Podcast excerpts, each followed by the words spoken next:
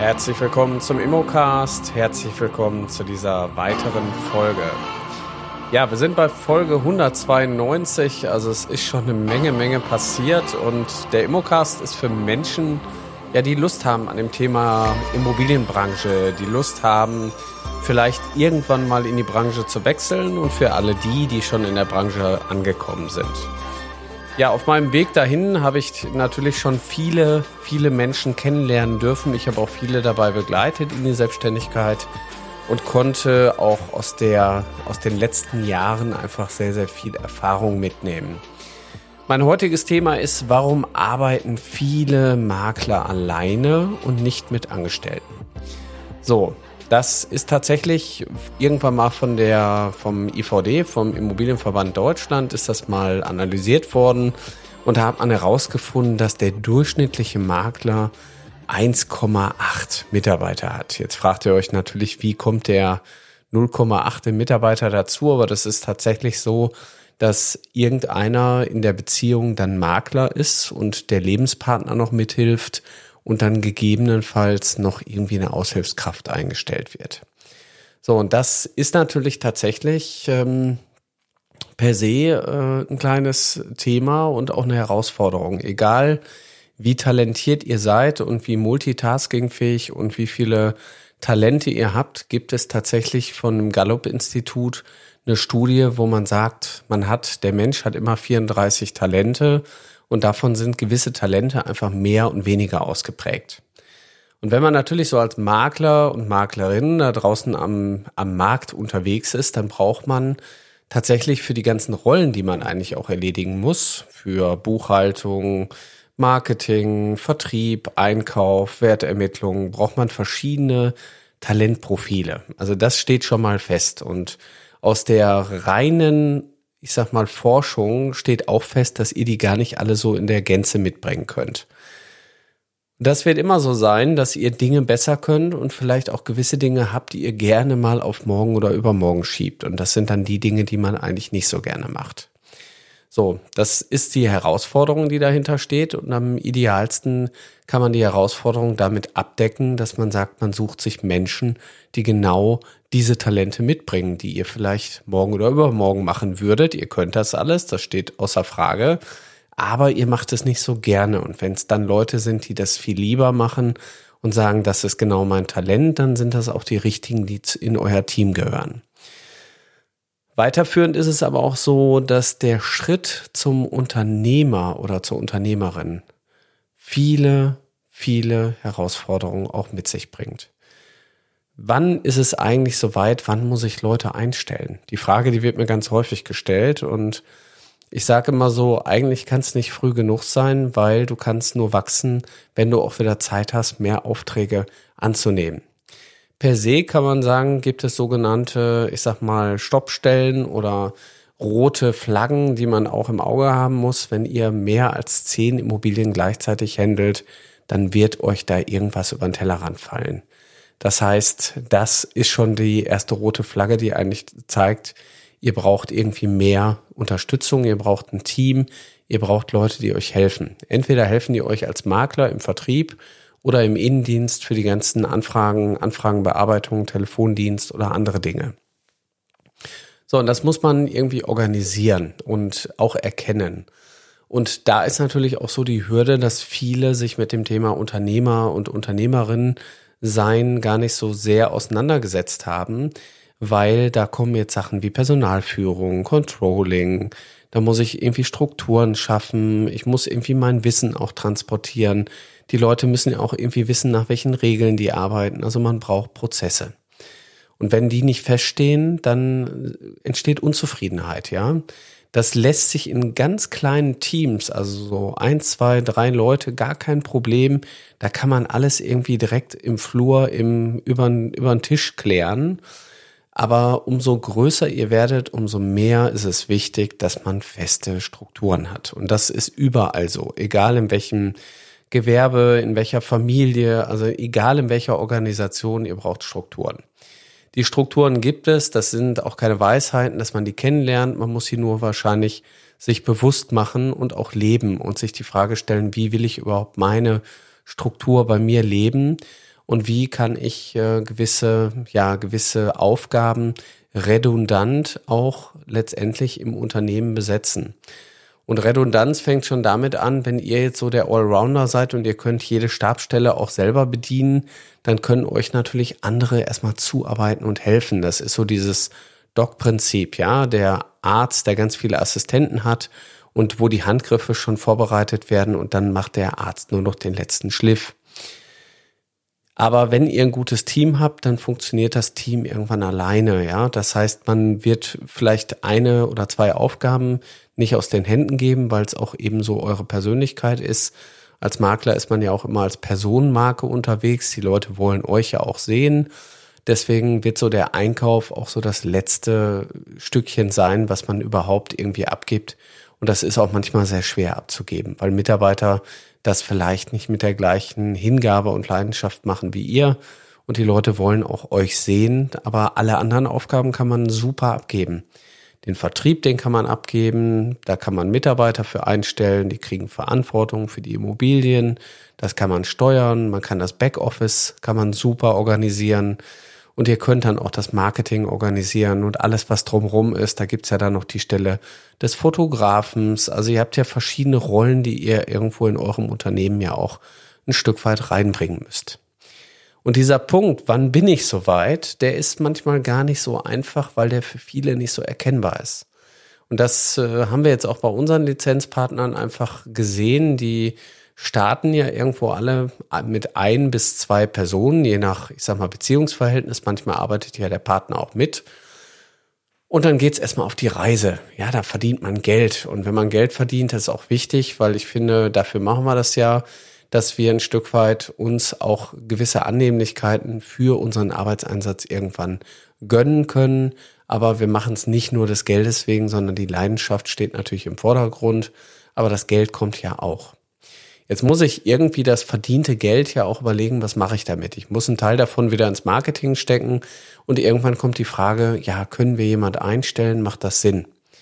Oftmals sind das so Indikatoren wie, ah, wir haben gar keinen Urlaub mehr gemacht und wir kommen zu nix und eigentlich dreht sich alles nur noch um die Firma. Das sind eigentlich auch immer die gleichen Sprüche, die irgendwo fallen, bis man dann sagt, jetzt müssen wir eine Veränderung schaffen. Dann werden Leute eingestellt, die werden vielleicht nicht richtig eingearbeitet, man guckt auch nicht richtig hin und man verliert eigentlich auch eine Menge Zeit und Geld, wenn man natürlich die falschen Leute einstellt, was am Ende des Tages einem keinen Mehrwert bringt, sondern eigentlich eher erstmal ein Bremsklotz ist. Gerade wenn so Einarbeitungsstrukturen nicht äh, klar definiert sind und Einarbeitungsleitfäden da sind, dann ist ein neuer Mitarbeiter eigentlich erstmal eine Vertriebsverhinderung der muss ja irgendwie von irgendjemand angeleitet werden. Bei einer Person ist relativ klar, wer das von euch macht, also du. Du wirst dich erstmal um denjenigen kümmern und es kostet dich Zeit. Du lässt vielleicht jemanden mitlaufen, aber du willst ja irgendwann auch mal sagen, so, du bleibst jetzt im Büro, ich gehe raus oder du gehst raus und gehst besichtigen und ich bleib im Büro. Also da muss ja irgendwann auch mal eine Aufteilung sein und dann wäre doch gut, wenn euer Mitarbeiter tippitoppi ausgebildet ist, ja. Jetzt würde ich sagen, Vertriebsinnendienst, da kann nicht so viel passieren, also außer dass man vielleicht die Kunden am Telefon verschreckt und Anfragen falsch bearbeitet und Freigaben nicht richtig einhält oder irgendwelche Exposés verschickt ohne Nachweise. So viel kann da eigentlich nicht passieren, aber als Makler kann da schon eine Menge passieren. Immobilienübergaben, falsche Angaben im Exposé, falsche Wohnflächen, Fehler im Exposé, dann Abmahnungen was da nicht alles passieren kann, wo ihr dann denkt, boah, ich habe jetzt jemanden, der soll alles machen und der braucht ja auch eine Ausbildung. Und so wie ihr vielleicht auch irgendwann mal für euch entschieden habt, ähm, ich gehe den Weg, also ich lasse mich da und da ausbilden, solltet ihr natürlich genauso gucken, dass das auch ein Stück weit für eure Mitarbeiter ein wichtiger Punkt ist. Das bedeutet, hier ist jetzt zum Beispiel auch dann, wenn ihr mal so einen Immobilienmakler IHK-Kurs gemacht habt an einem Bildungsinstitut, wovon es ja sehr viele gibt, die das so in 14 Tagen anbieten, stellt sich die Frage, wenn ich jetzt morgen jemand fürs Backoffice einstelle, muss die denn diesen Immobilienmakler IHK-Kurs auch machen? Weil da wurde ja über Mietrecht, über verschiedene Dinge gesprochen. Ja, zu Recht würde ich sagen, jein. Also Teile davon sicherlich. Also wenn es jetzt um Aufgabenbereiche gibt wie äh, Unterlagenbeschaffung, Unterlagensichtung, Unterlagenverständnis, da muss ich natürlich schon wissen, was ist ein Grundbuch, was ist eine Teilungserklärung, was ist eine Ergänzung zur Teilungserklärung. Ich muss ein Grundbuch lesen können. Also das sind ja Dinge, die habt ihr euch auch irgendwann angeeignet und dieses Wissen muss auch weitergegeben werden. So, und wenn ich jemand habe, der bei mir im Unternehmen Fotos machen soll, den ich quasi weiterbilden möchte, dann muss ich den auch irgendwie fachlich qualifizieren, dass der mit der Kamera umgehen kann, dass der weiß, wie Immobilienfotografie funktioniert, dass der weiß, was zu beachten ist beim Fotoshooting, dass der vielleicht sich mit Homestaging auskennt und, und, und bis zur Bildbearbeitung und dem perfekten Foto. Das ist auch ein langer Weg. Wenn ihr einen Makler habt, der da draußen unterwegs sein soll für euch, der muss gut ausgebildet sein. Den würde ich definitiv immer zu einer Akademie schicken, weil der muss auch fit fürs Leben sein, weil das kann euch auch viel Geld kosten, wenn man sich das einspart. Weil es ist ja nicht der Job eines Türaufschließers, sondern wir haben ja gelernt, ein guter Makler ist auch ein guter Berater, ein Dienstleister. Und in der heutigen Zeit äh, hängt eine Menge von der Performance im Vertrieb ab um die Immobilie tatsächlich auch zu verkaufen. Also seid ihr als Eigentümer, als Inhaber, als Geschäftsführer vor großen Herausforderungen und müsst euch denen natürlich auch stellen. Und äh, genau das haben wir natürlich auch mit unseren Lizenzpartnern äh, durchgeführt. Das heißt, wir haben für die eine Mitarbeiterakademie eingerichtet. Das heißt, unsere Lizenzpartner, die heute bei uns wachsen in die nächste Stufe, dass sie dann Mitarbeiter auch einstellen, die kommen dann wiederum bei uns in die Akademie, die begleiten wir dabei. Die kriegen so ein On-the-Job-Training. Wir haben auch teilweise Praxistage, wo die bei uns mit ins Büro kommen, dass die einfach mal auch daneben sitzen können, neben einer Mitarbeiterin, die das eh den ganzen Tag macht. Das ist dann für die jetzt nicht unbedingt äh, eine, ich sag mal, Vertriebsverhinderung, weil im Grunde genommen ist es ja nur ein praktischer Einblick, weil das theoretische Wissen wird auf einer anderen Plattform einfach gelehrt weil wir einfach sagen, was muss die Stelle können, was muss derjenige machen, welche Verfahren, welche Prozesse und welche Inhalte sind wichtig, damit der vertriebliche Prozess bei euch im Unternehmen quasi auch reibungslos durchläuft. Ich meine, am Ende des Tages, der glückliche Kunde, der einen anderen Kunden empfiehlt, ist dies die höchste Stufe der Weiterempfehlung. Die wollen wir auch erreichen. Wir wollen gute Bewertungen bei Google haben. Und dann müssen wir natürlich auch gucken, dass unsere Leistung eine gewisse Qualität hat ist gar nicht so einfach, ne? Würde ich mal sagen.